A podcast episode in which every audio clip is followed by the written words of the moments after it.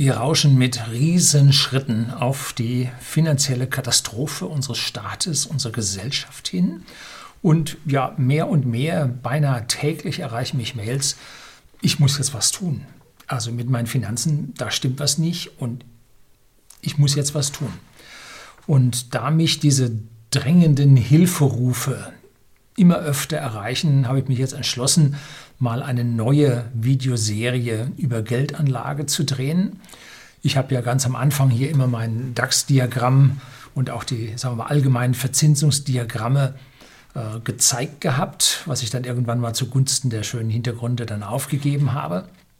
Und da konnte man immer erkennen, dass die Verzinsung des eigenen ja, Vermögens, des eigenen Wohlstandes so wichtig ist, weil es sich halt dann im späteren Leben dermaßen auszahlt, wenn da halt so viel zusammenkommt. Natürlich gibt es Leute, die sagen, ich habe nichts und das bringt nichts und so.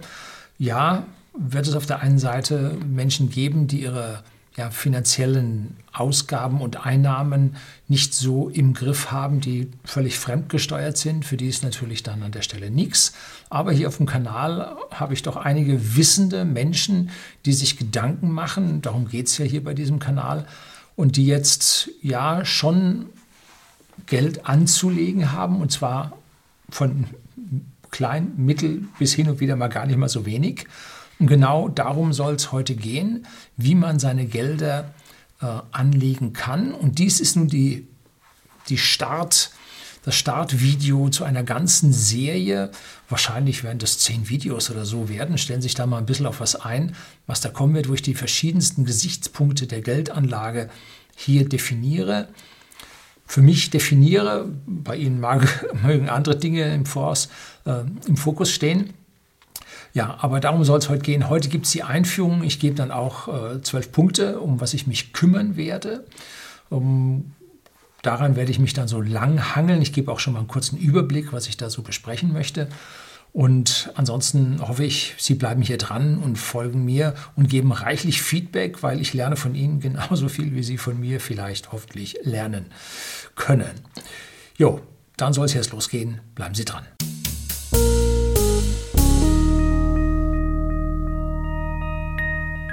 Guten Abend und herzlich willkommen im Unternehmerblog, kurz Unterblog genannt. Begleiten Sie mich auf meinem Lebensweg und lernen Sie die Geheimnisse der Gesellschaft und Wirtschaft kennen, die von Politik und Medien gerne verschwiegen werden. Und eine dieser Sachen ist die finanzielle Freiheit des Menschen, die finanziellen Möglichkeiten, die jeder Einzelne hat, zu deutlich mehr Wohlstand zu kommen.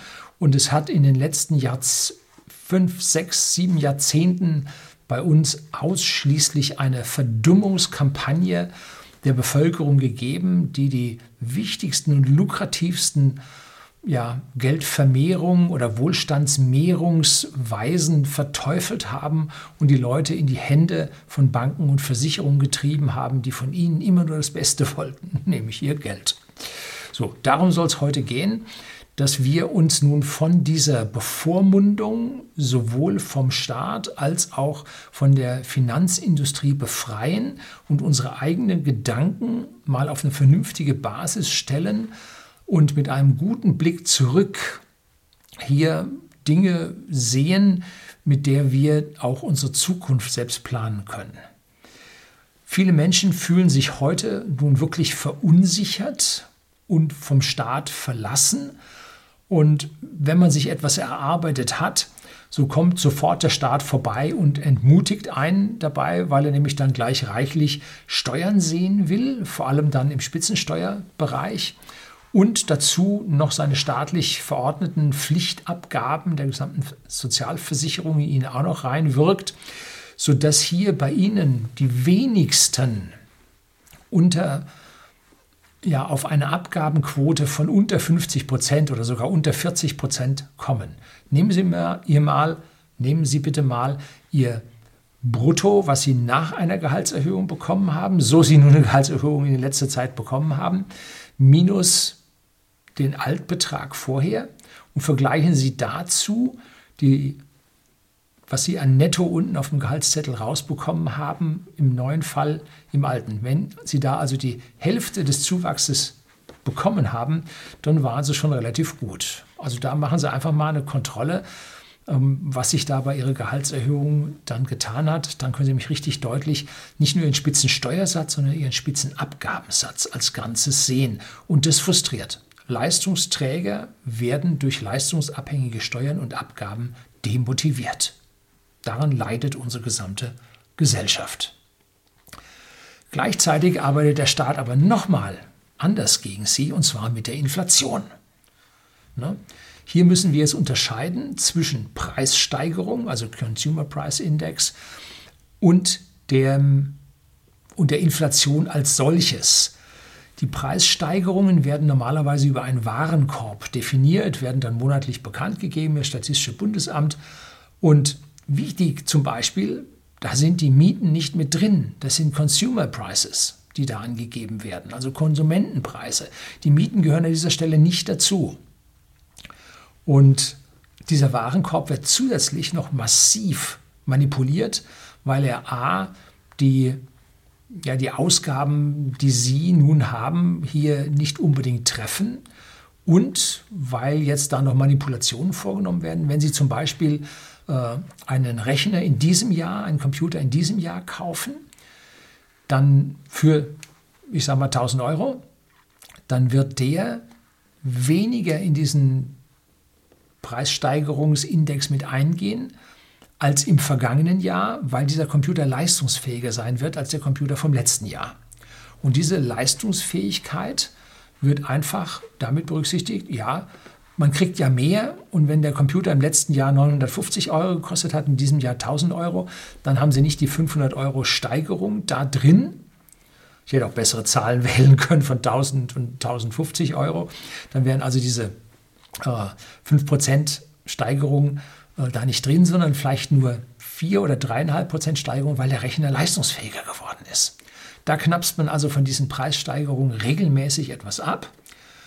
Und zusätzlich äh, oder an, auf der anderen Seite, wenn nun zum Beispiel zur Zeit von Windows Vista oder Windows 8 die Rechner nicht so langlebig waren, weil im Prinzip die Anforderungen an die Rechner viel stärker stiegen, als die Rechner an Leistung nun brachten, dann hat man da im Prinzip die Sache nicht verschlechtert. Also immer, wenn Sie was Leistungsfähiges kriegen, dann zieht man was ab.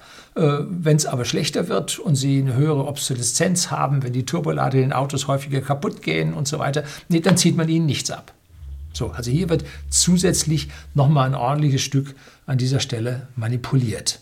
Also die wirkliche Preissteigerung an dieser Stelle ist höher und bei uns wird immer so 1,5, 1,6, 1,9 angezeigt. Man will da unter den 2% bleiben, um einen Abstand zu der höchst gefährlichen Deflation, ob die wirklich so gefährlich ist, äh, zu halten. Dass man also 2% Geldentwertung im Schnitt akzeptieren kann. Das heißt, in Zukunft werden es auch 2,5 und 3 Prozent an dieser Stelle im Consumer Price Index dann wohl sehen werden. Ne? So, aber das ist eigentlich nicht nur falsch, sondern auch noch Augenwischerei und falsch, weil die Inflation eigentlich definiert wird über die Ausweitung der Geldmenge. Jetzt sagen die einen, ja, Umlaufgeschwindigkeit. Ich habe mir hier über Inflation ein Video gedreht, ein Buch besprochen. Äh, wo Sie sehen können, was Inflation eigentlich wirklich ist. Und die eigentliche Infl Inflation wird über das Geldmengenwachstum gerechnet. Und da gibt es diese M1, M2, M3. Also je kleiner die Zahl M1, umso mehr in der Nähe der Zentralbank ist es. Je höher diese Zahlen steigen, umso mehr sind dann auch die Geldschöpfung von den Banken mit drin, M3. Und da haben wir bei diesem M3 Geldwachstum von 2018 auf 2019 in der Eurozone ein Wachstum von, ich muss jetzt ablesen, 12,372 Billionen Euro auf 12,995 Billionen Euro gesehen. Das war eine Ausweitung von 5 Prozent, also von 2018 auf 2019. Hielt sich eigentlich in Grenzen. Von 2000 und stellt dann die eigentliche Inflation, die wir gehabt haben, dar. Die ist nun mal ein paar Prozent höher als diese 1,6, 1,7, 1,9, die wir hier bei uns dann genannt bekommen. Von 2019 auf Mai 2020 betrug die Steigerung von diesen 12,995 Billionen auf 13,790 Billionen. Da sind es jetzt schon in weniger als einem halben Jahr eine Ausweitung um 6,1 Prozent. Und das ist jetzt noch nicht alles. Im September stand die Ausweitung der Geldmenge M3 auf 10,4 Prozent. Mhm. Und die M1, also von der EZB, auf 13,8 Prozent. Da sieht man, wie die EZB besonders viel äh, Zentralbankgeld hier in den Markt hineinpumpt. Da habe ich einen Link von der Bundesbank für Sie, da sind die Zahlen alle drin. Wenn Sie jetzt mit Ihrer Geldanlage, mit Ihrem Depot unter diesen 10 bis 13 Prozent in diesem Jahr liegen, dann ist das Geld nicht zu Ihnen geflossen, sondern zu irgendjemand anderem. Hm? Also das ist wichtig. Sie sind zurückgefallen, weil die Inflation über die Geldmengenausweitung, dieses Geld hat Sie nicht getroffen. Dieses Geld ist woanders eingesackt worden. Wir dürfen Sie raten, wo? Hm. Konzern, Bankenversicherung wäre so meine erste Vermutung. Ne? Und dort bei den Angestellten, die Boni bekommen haben. Hm. Also da dürfte also ordentlich was angekommen sein. Und ich habe hier in den vergangenen Videos äh, mein Depot auch hergezeigt, natürlich anonymisiert, nicht anonymisiert, sondern äh, von den Zahlen her relativiert, dass Sie also nur die Steigerung sehen. Und ich liege ungefähr mit 20 Prozent im Plus.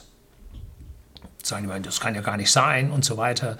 Äh, doch, wenn man richtig die Wertpapiere aussucht, da gibt es dann später in dieser Serie auch äh, tatsächliche Aktiennennungen, mit denen ich über dieses Jahr diese Steigerungen geschafft habe. Und äh, da ich einen Großteil dieser Papiere oder dieser Steigerung nicht versteuern muss, weil ich diese Werte nicht verkaufe, äh, sondern Hold und Buy habe an dieser Stelle, äh, muss ich also bei diesen wenigen, ich habe ein, zwei Verkäufe gehabt übers Jahr, äh, darauf muss man dann Steuern bezahlen, wenn man dort Gewinne gemacht hat. Und da zahlen sie ungefähr 28 Prozent drauf, 25 Prozent plus Soli. Aber ich muss diese 10 Prozent bzw. 13 Prozent Geldmengeninflation rechnerisch davon abziehen. Hm? Und die Dividenden, die ausbezahlt wurden, die muss ich halt mit diesen 28 Prozent versteuern. Und bei ausländischen Titeln zum Teil mehr, wenn es also kein vollkommenes äh, Steuerabkommen, Doppelbesteuerungsabkommen mit diesem Land gibt. Und am Ende bin ich froh, dass ich gegenüber dieser Geldmengenausweitung tatsächlich 6 bis 7 Prozent netto übrig behalten habe. So, das heißt, ich bin an dieser Stelle einer, der oberhalb äh, dieser Geldmengenausweitung mit seinem Depot gelegen hat. Da bin ich mächtig stolz drauf. Und gleichzeitig mein Depot relativ eine geringe äh, Schwankungsbreite zeigt. Dass ich also hier nicht äh, mehr permanent das Herz in der Hose hängt, wo gehen denn jetzt die Kurse hin. Die Leute, die jetzt besonders stark im DAX, in, äh, nicht im DAX, im Nasdaq investiert waren, die sich da über mächtige Zuwächse gefreut haben, äh, die müssen gerade momentan jetzt Ende Oktober, Anfang November mit starken Abschlägen nun mental kämpfen. Und aufgemerkt, kommen wir später auch noch dazu, äh, der Nasdaq, Nasdaq enthält keine Dividenden. Äh, da muss man, und die Dividenden im Nasdaq sind relativ niedrig. Ne? So, und was passiert nun, wenn Sie Ihr Geld einfach so rumliegen lassen? Nun, das wird um diese 10 bis 13 Prozent pro Jahr weniger wert und Sie merken es nicht wirklich. Das sind dann die 0, so viel Negativzins, die man Ihnen da neuerdings dann wohl abnehmen wird, sind dann an dieser Stelle völlig zu verschmerzen. Es geht um ganz andere äh, ja, Rückgänge in Ihrem Vermögen. Und noch sind die Geldmengen nicht wirklich ausgeschüttet. Ne? Das steigt erstmal so langsam an. Es gibt zig und hunderte Milliarden, die von Konzernen, Banken und so weiter und auch den kleinen Michel noch nicht abgerufen wurden. Und mich würde es nicht wundern, wenn wir zum Jahresende äh, ein Geldmengenwachstum von um die 20 Prozent übers Jahr gesehen haben würden. Und es ist wichtig, dass Sie ihren fairen Anteil an dieser Ausweitung der Geldmenge erhalten. Dass nicht sie hier Leistung erbringen und am Ende ihr Wohlstand, ihr Vermögen weniger wird. Darum geht es. Das muss man sich also rational äh, auf die eigene Aufgabenliste schreiben, dass Sie an dieser Stelle schon Sie nicht verarscht werden vom Staat. Ne? Und da habe ich dann auch noch einen Link da bei Statista, können Sie da sehen, im Prinzip die Entwicklung der Geldmenge M3 in der Eurozone. Finden Sie auch unten in der Beschreibung. So, das ist also die Motivation für die kommende Videoserie. Und noch bevor wir vom ersten Trade, vom ersten Kauf sprechen, gibt es jede Menge Background, äh, die Sie für sich entscheiden müssen, die ich nicht Ihnen einfach nennen kann, machen Sie es so. Nein, das ist Ihre höchstpersönliche Entscheidung, weil ich ja Sie nicht kenne. Ich weiß nicht, in welchem Umfeld Sie sind, ich weiß nicht, wie viel Geld Sie zur Geldanlage haben und und und, weiß ich alles nichts. Ne? Und es gibt eine Menge unbewusste Entscheidungen, die Sie gefällt haben, ohne dass Sie wirklich rational längere Zeit darüber nachgedacht haben. Und mit diesen Videos, die jetzt danach kommen, möchte ich Ihnen dann die Stellen zeigen, wo es sich lohnt, darüber nochmal nachzudenken. Ne? Geldanlage ist zum Schluss erst ein Buy and Hold oder ein äh, Buy- und Sell-Kurse, sondern vorher geht es eine ganz, ganz große Menge an Entscheidungen für Sie selbst zu treffen. Und Ganz zum Schluss gibt es natürlich noch Aktienempfehlungen und auch noch Warnungen, wie ich das sehe. Wobei die Empfehlungen nur aus meinem Mental, also Empfehlung ist vielleicht zu viel gesagt, äh, Hinweise, wie ich das aus meinem persönlichen Universum her sehe. Äh, entscheiden müssen Sie selber und äh, es kann sein, dass die Entscheidungen, die ich in der Vergangenheit getroffen habe, richtig waren. Und es kann sein, dass die Entscheidungen, die ich damals getroffen habe, in der Zukunft falsch sind. Das heißt einfach meine Meinung und meine, ja, möchte gern Empfehlungen hier zu übernehmen, muss für die Zukunft nicht stimmen. Also hier kommt es darauf an, dass Sie zwischen den Zeilen bei mir genau das äh, finden, was für Sie zutreffend ist. So, und nun kommen wir zu der Liste an Punkten, um die es geht. Und zwar das, die erste große Frage ist, warum will man denn Vermögen aufbauen? wie gesagt, ganz am Anfang, es gibt Leute, die sagen, ich habe nichts und ich werde auch nichts haben und dann macht es keinen Sinn und da verlasse ich mich auf den Staat und alles gut. Es geht darum, dass der Staat ja, sich nicht immer schlechter um sie kümmert, das ist falsch rum, sondern immer stärker sie belastet und immer weniger auf ihre Bedürfnisse eingeht. Sie wollen Unabhängigkeit haben, sie möchten Zinseszinse ausschöpfen, sie wollen luxuriöser leben, oder sie wollen ein Frugalist minimal leben, aber das schon mit 40, völlig unabhängig von allen anderen. Äh, aber es hilft nichts, wenn sie schimpfen und vorher nichts getan haben.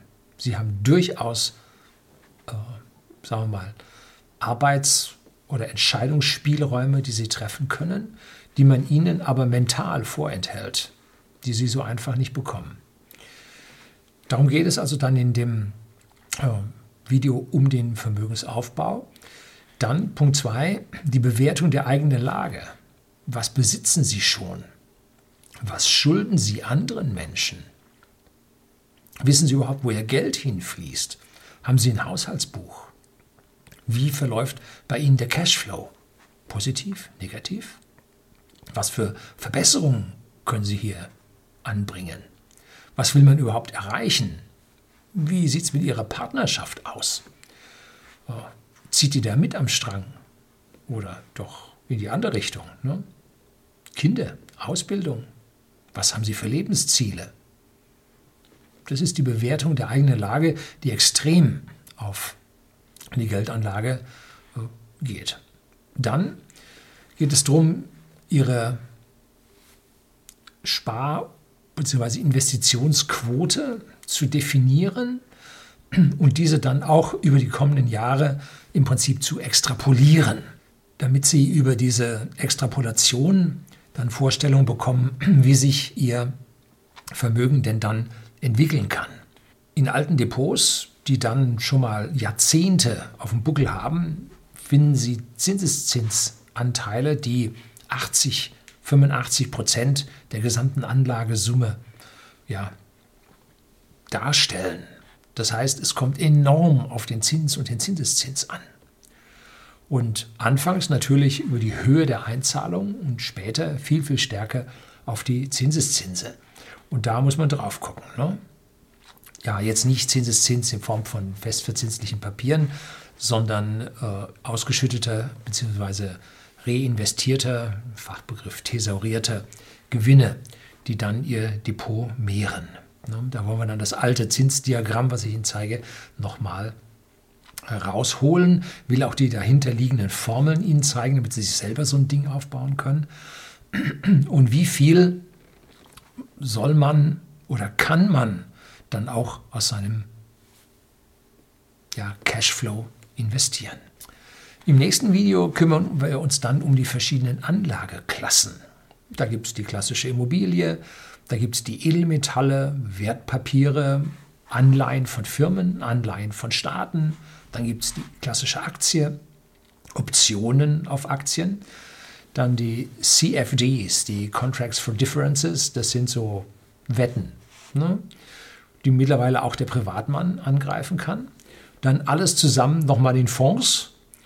Äh, dann müssen wir mal über besondere Formen der Fonds, nämlich der ETFs sprechen und auch der ETCs, die jetzt im Prinzip äh, das, was ETFs für Märkte und Aktien sind, das sind die ETCs für Rohstoffe, auch Gold und Silber. Dann müssen wir über Kryptos sprechen, Bitcoin, Ethereum, XRP. Und dann gibt es noch eine ganze Menge andere Anlageklassen wie Kunst, Antiquitäten, Oldtimer, alte Radios. Habe ich so einen kleinen Fable für oder auch Whisky, wie wir von whisky.de, dem Versender von hochwertigen Whisky, an den privaten Endkunden in Deutschland und auch in Österreich. Aber darum soll es jetzt hier in dem Video nicht gehen. Ich werde keine Whisky-Anlage, Beratung oder so hier mit reintun, sondern soll nur zeigen, dass es eine ganze Menge andere Anlageklassen auch gibt und natürlich dann auch in ihr eigene Bildung, ihre eigene Gesundheit. Äh, auch daran kann man investieren. Dann werden wir ein extra äh, Video über die Diversifikation drehen müssen, wie Sie Ihren Wohlstand, Ihre wachsenden Anlagen nicht alle Eier in einen Korb legen und wenn Sie einmal stolpern, sind alle Eier kaputt. Und todsichere Anlagen gibt es nicht. Der Tod ist sicher, auch der Tod Ihrer Anlage mag sicher sein. Äh, doch wie aufteilen und wie findet man unabhängige Anlageklassen? Da habe ich von einem Star-Investor, einem besten, die ich kenne, ein ganz, ganz tolles Video. Das hoffe ich bis dahin wieder gefunden zu haben, was ich Ihnen dann auch zeigen will, weil nämlich viele, viele Anlageklassen miteinander gekoppelt sind. Da muss man dann aufpassen, dass man wirklich entkoppelte Anlageklassen hat. Nee, ich lege nicht in BMW an, sondern in Daimler. Ja, wenn es runtergeht, gehen beide runter. Ne? Äh, das sind gekoppelte Aktien. Dann geht es darum, wohin ich mein Depot lege. Ganz, ganz wichtige Frage. Äh, was gibt es, oder es gibt jede Menge verschiedene äh, Broker. Wo gehe ich da hin? Und vor allem, was sind da für Kosten mit verbunden? Oh, Sparkasse Hausbank. Alte Depots mögen dort noch liegen. Das Traden dort ist astronomisch teuer. Die meisten dürften zum Discount Broker gegangen sein sind manche Leute schon beim Robo-Advisor. Da habe ich auch mal ein Video drüber gedreht und auch einen Praxistest gemacht. Dann sind da die Robinson Trader, äh, ganz, ganz neu da. Dann gibt es Profi-Broker. Dann gibt es den Banktresor. Dann gibt es die unabhängigen Tresore. Dann gibt es die Matratze. Dann gibt es das Ausland und Ausland äh, gibt es dann auch noch Offshore. Und da müssen wir uns auch noch über die Strafbarkeit, über Steuerhinterziehung an diesen Stellen äh, unterhalten. Dann natürlich die Kosten eines Deals, und zwar sowohl einmalig als auch dann über Dauer. Und derjenige, der dann gerne tradet, hin und her, macht Taschen leer. Äh, dann die Frage, wo lagern Sie Ihre Aktien? Das liegt beim Broker. Nein, da liegt es eben nicht. Äh, das liegt nämlich äh, an Clearingstellen. Und da gibt es verschiedene auf der Welt. Sollen Sie alle Ihre Aktien in einer Clearingstelle liegen haben? Hm. Sollen Sie alle Ihre ETFs bei, einer, bei einem ETF-Anbieter liegen haben? Hm. Ja, alles Fragen. Ne? Und dann haben Sie Cashbestände. Man will ja auch mal nachkaufen. Man investiert nicht sofort, wie man Geld hat, sofort wieder.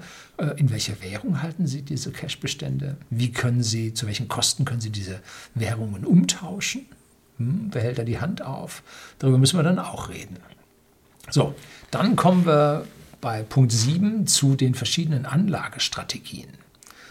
Äh, Sparpläne, beliebt, häufig kostengünstig. Dann diskrete Werte kaufen, muss man schon ein bisschen was zusammen haben. Dann soll man Buy and Hold machen, also einmal kaufen und ewig halten. Oder dann doch traden, das heißt, man setzt sich Kaufkurse, man setzt sich Verkaufskurse. Sowohl Verkaufskurse im Gewinn, wenn man meint, mehr ist da nicht drin, als auch dann im Verlust. Wenn man sagt, mehr verlieren dabei will ich nicht. Äh, dann echte Spekulationen. Dann muss man über das Zwei-Depot-Modell sprechen, dass Sie also mindestens zwei äh, Depots haben sollten, wenn nicht in Realität, dann doch virtuell, ähm, nämlich für äh, Zocken und Langanlage oder sagen wir mal für Traden und langfristige Geldanlage. Dann Market Timing, was man da machen kann. Dann Schwäche kaufen, äh, Schwäche verkaufen, äh, Stärke kaufen. Äh, wird oft falsch gemacht. Äh, dann, was sind Turnaround-Kandidaten? Gibt es ein sehr schönes Beispiel von einem Zuseher hier. Gebe ich Ihnen unten auch das Video von Enphase, was der dann Turnaround-Kandidaten gekauft hat. Und jetzt schauen Sie mal, wo Enphase jetzt steht. Werden Sie, wird Ihnen schwindelig. Gut, dann in fallende Messer kaufen, äh, ob man ein Depot balancen soll. Dann, wie viel Cash-Reserven soll man haben? Wie soll man in den Cash-Reserven umgehen? Ähm, und immer Achtung dabei, die Profis an den Börsen wissen immer mehr als Sie. Wenn Sie meinen, hier einen Trend, einen Tipp oder irgendwas bekommen zu haben, der ist längst durch. Bis Sie den erreichen, der ist längst durch. Ähm, es gibt auch noch eine mächtige Verwirrungstaktik über sowohl die Analysten, die Analystenhäuser, als auch die verbundenen Medien. Und diese Verwirrungstaktik äh, dient dazu, ihnen die Gelder abzunehmen. Ne? Wenn also schwache Hände Aktien verkaufen und starke Hände diese Aktien kaufen. Ne? Kurzer Vor Einwurf dazu. Meistens helfen nur langfristige äh, Strategien. Profis müssen dagegen kurzfristige Horizonte haben, weil die, ja, weil man das von ihnen verlangt. Ne? So, dann Punkt 8 kommen wir mal zu einem Zwischenfazit. Haben Sie sich auf irgendeine Art und Weise festgelegt? Es gibt verschiedene Systeme, verschieden aufwendig. Die Frage ist auch, haben Sie so viel Zeit, um sich so aufwendige Dinge zu, zuzuwenden? Äh, haben Sie nun den ETF-Sparplan genommen, den Discount Broker in Deutschland, den Robinson Trader und so weiter. Ich habe das alles besprochen. Dazu müssen wir uns da nochmal Gedanken machen über die sogenannten Family Offices. Da müssen wir nämlich auch noch Input geben dazu. Und dann sollten wir vielleicht eine eigene Vermögensverwaltung aufsetzen, zum Beispiel eine Vermögensverwaltungs GmbH. Hätten Sie durchaus Vorteile, weil Sie dort ähm, ja, ausgeschüttete Gewinne oder verkaufte Aktien, die Sie wieder anlegen, halt nicht versteuern müssen. Dass Sie da also mit dem Netto arbeiten können. Sollte man so eine Vermögensverwaltungs GmbH gründen? Nun gut. Dann Punkt 9, das, was ich viel gefragt werde. Ich werde ein bisschen, entschuldigen Sie, die Hosen runterlassen, jetzt in Sachen Anlagen. Äh, wie habe ich mich entwickelt? Was hat sich da getan? In den 80er Jahren war ich bei meiner Hausbank. Da habe ich zum Beispiel BMW und MAN gehabt. Und da habe ich jetzt mal kontrolliert, wenn ich die Buy and Hold gemacht hätte. Äh, BMW hat seit 1987 einen Faktor äh, 10 gebracht. Und damit äh, hätte ich eine jährliche Verzinsung von 7% erreicht. MAN hat einen Faktor nur von 5 gemacht. Und das hätte entsprechend, aber von 1990, glaube ich, habe ich das gerechnet, äh, und da hätte ich 5% pro Jahr gemacht. Äh, in den 90er Jahren bin ich dann zu äh, Consors gegangen, von der Schmidt Bank, die später dann von Banque Nationale Paribas, BNP, als Quartalkonsors dann übernommen wurde. Da habe ich Dividendenrendite gefahren, da habe ich auch Low Five äh, und Foolish 4 als Strategien gehabt. Foolish 4 hat bei mir funktioniert, aber immer funktioniert es nicht. Muss man aufpassen. Äh, und da habe ich Renditen von 20% plus pro Jahr gemacht. Bin auch in der Finanzkrise oder in der Dotcom-Krise dann 2000 bis 2003 habe ich auch gelitten, wahrscheinlich um die 30 Prozent verloren. Äh, danach bin ich dann habe ich zu FlatEx gewechselt, weil mit dem Wechsel von Consors äh, zu BNP äh, stiegen dann die Gebühren für die Trades ganz massiv an da war ich dann weg. Ähm, ich habe dieses Konto aber immer noch mit meinen äh, Hold-Aktien, Buy-and-Hold-Aktien, weil da dann keine Gebühren laufen, habe ich an der Stelle immer noch ein bisschen davon. Letzten Jahre bin ich dann, äh, ist ja auch so langsam rausgekommen, zu Interactive Brokers und Links gegangen. Auch darüber möchte ich dann ein bisschen sprechen. Äh, ach ja, äh, unten gebe ich Ihnen einen Affiliate-Link, wenn Sie da also Mitglied oder dort ein Konto öffnen und mich da eintragen, also Werber, dann gibt es für mich ein paar Kröten. Da freue ich mich dann auch drüber. Also herzlichen Dank, wenn Sie mich da dann äh, berücksichtigen. So, dann äh, möchte ich ein Musterdepot von 100.000 Euro aufsetzen, dies, das ich relativ simpel diversifiziere. Und da möchte ich praktisch über drei Jahre die Wertentwicklung beispielhaft zeigen, über die Krise 2018, 2019 und die Krise, die Corona-Krise, den Crash im März. Äh, darüber hinaus möchte ich das zeigen, wie dort die verschiedenen Anteile da drin reagiert haben. Daraus können Sie dann erkennen, ob diese Diversifikation auf die verschiedenen Anlageformen, ob die Ihnen was gebracht haben oder wie die das Depot stabilisiert hätten. Das ist jetzt nicht mein Depot, aber es ist ein guter Teil oder ein Ausschnitt aus meinem Depot, den ich jetzt einfach äh, blank äh, gleichmäßig verteilt habe, damit Sie hier mal ein bisschen sehen, was sich mit diesen Depots über diese beiden Krisen hinweg äh, dann getan hat. Da geht es also dann um Aktien aus dem Standard Poor's, dann dem Nasdaq, dem DAX, Gold und Silber und so weiter. So, dann Punkt 11 möchte ich Ihnen auch meine Zocks zeigen, was ich gekauft und wieder verkauft habe, und zwar kurzfristig und was da geklappt hat. Da geht es hauptsächlich über den Covid-19-Zock, den ich gemacht habe. Äh, dann habe ich gerade einen Zock laufen oder zwei Zocks habe ich laufen. Das eine geht über Medizintechnik und äh, das andere geht über Goldminen. Und auch da will ich ein bisschen zeigen, was sich da prinzipiell an dieser Stelle tut. Und dann äh, möchte ich noch einen extra Punkt äh, machen. Ich weiß nicht, ob ich das mit dem 100k Musterdepot schon mache oder ob ich da einen extra Punkt äh, daraus mache. Was passiert mit Crashes dann? Mit dem Musterdepot und was dürfen wir von einem kommenden heftigen Crash im Musterdepot am Ende dann erwarten? Also da mal so ein bisschen meine Glaskugel. Wie gesagt, ich habe keine Kristallkugel, die würde ein sauberes Bild der Zukunft bringen. Ich habe nur eine amorphe Glaskugel, die bringt immer ein verzerrtes Bild der Zukunft. Und das möchte ich Ihnen hier an der Stelle dann ein bisschen zeigen. So, das ist jetzt also die Zusammenfassung von der kommenden Serie.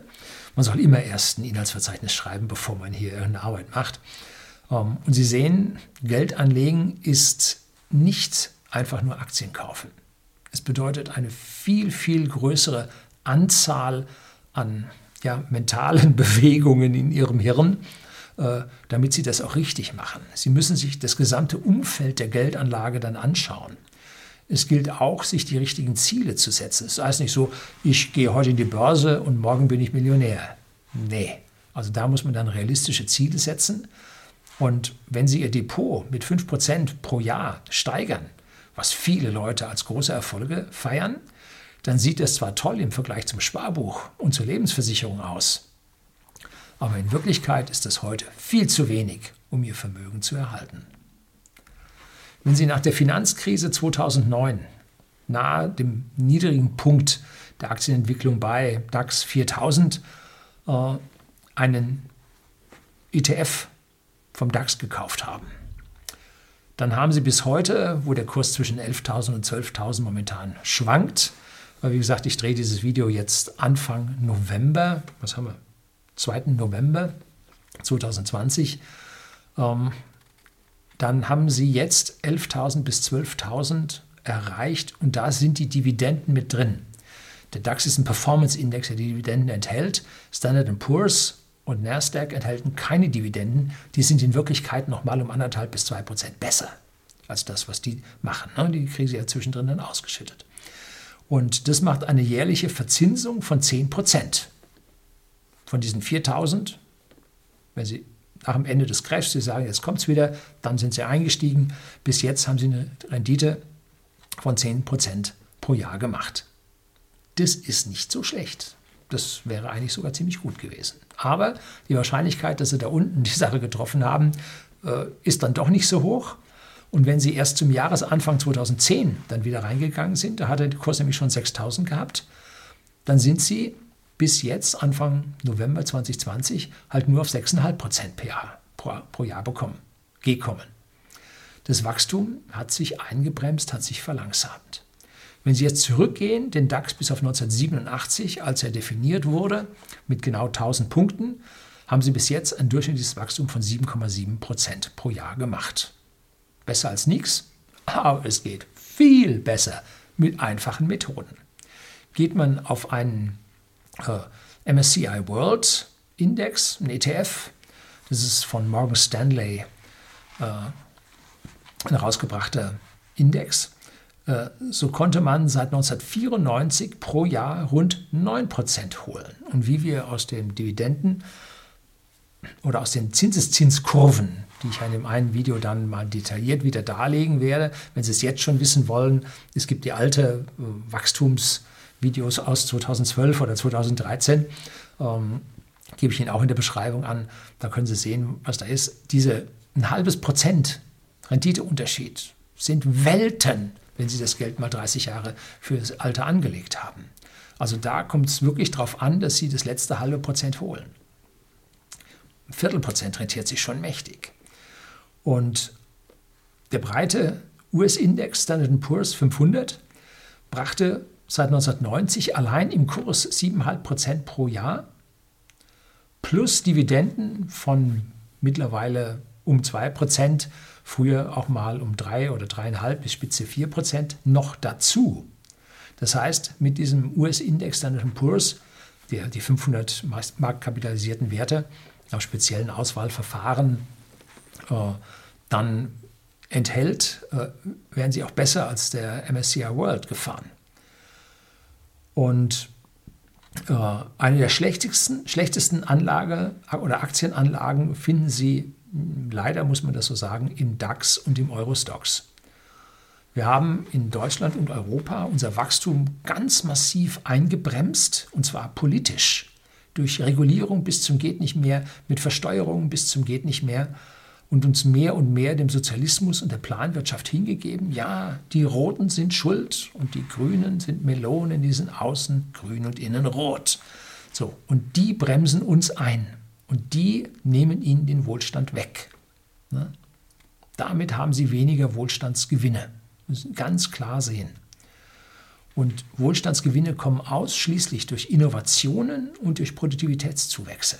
Das heißt, wenn Firmen mit identischen Kosten mehr und mehr produzieren können, dann hat der Mensch was davon, dann führt es zu Produktivitätsgewinnen und mit Innovationen können sie ganz frische neue Dinge erschaffen, die die Menschen haben wollen und damit Wohlstand erschaffen.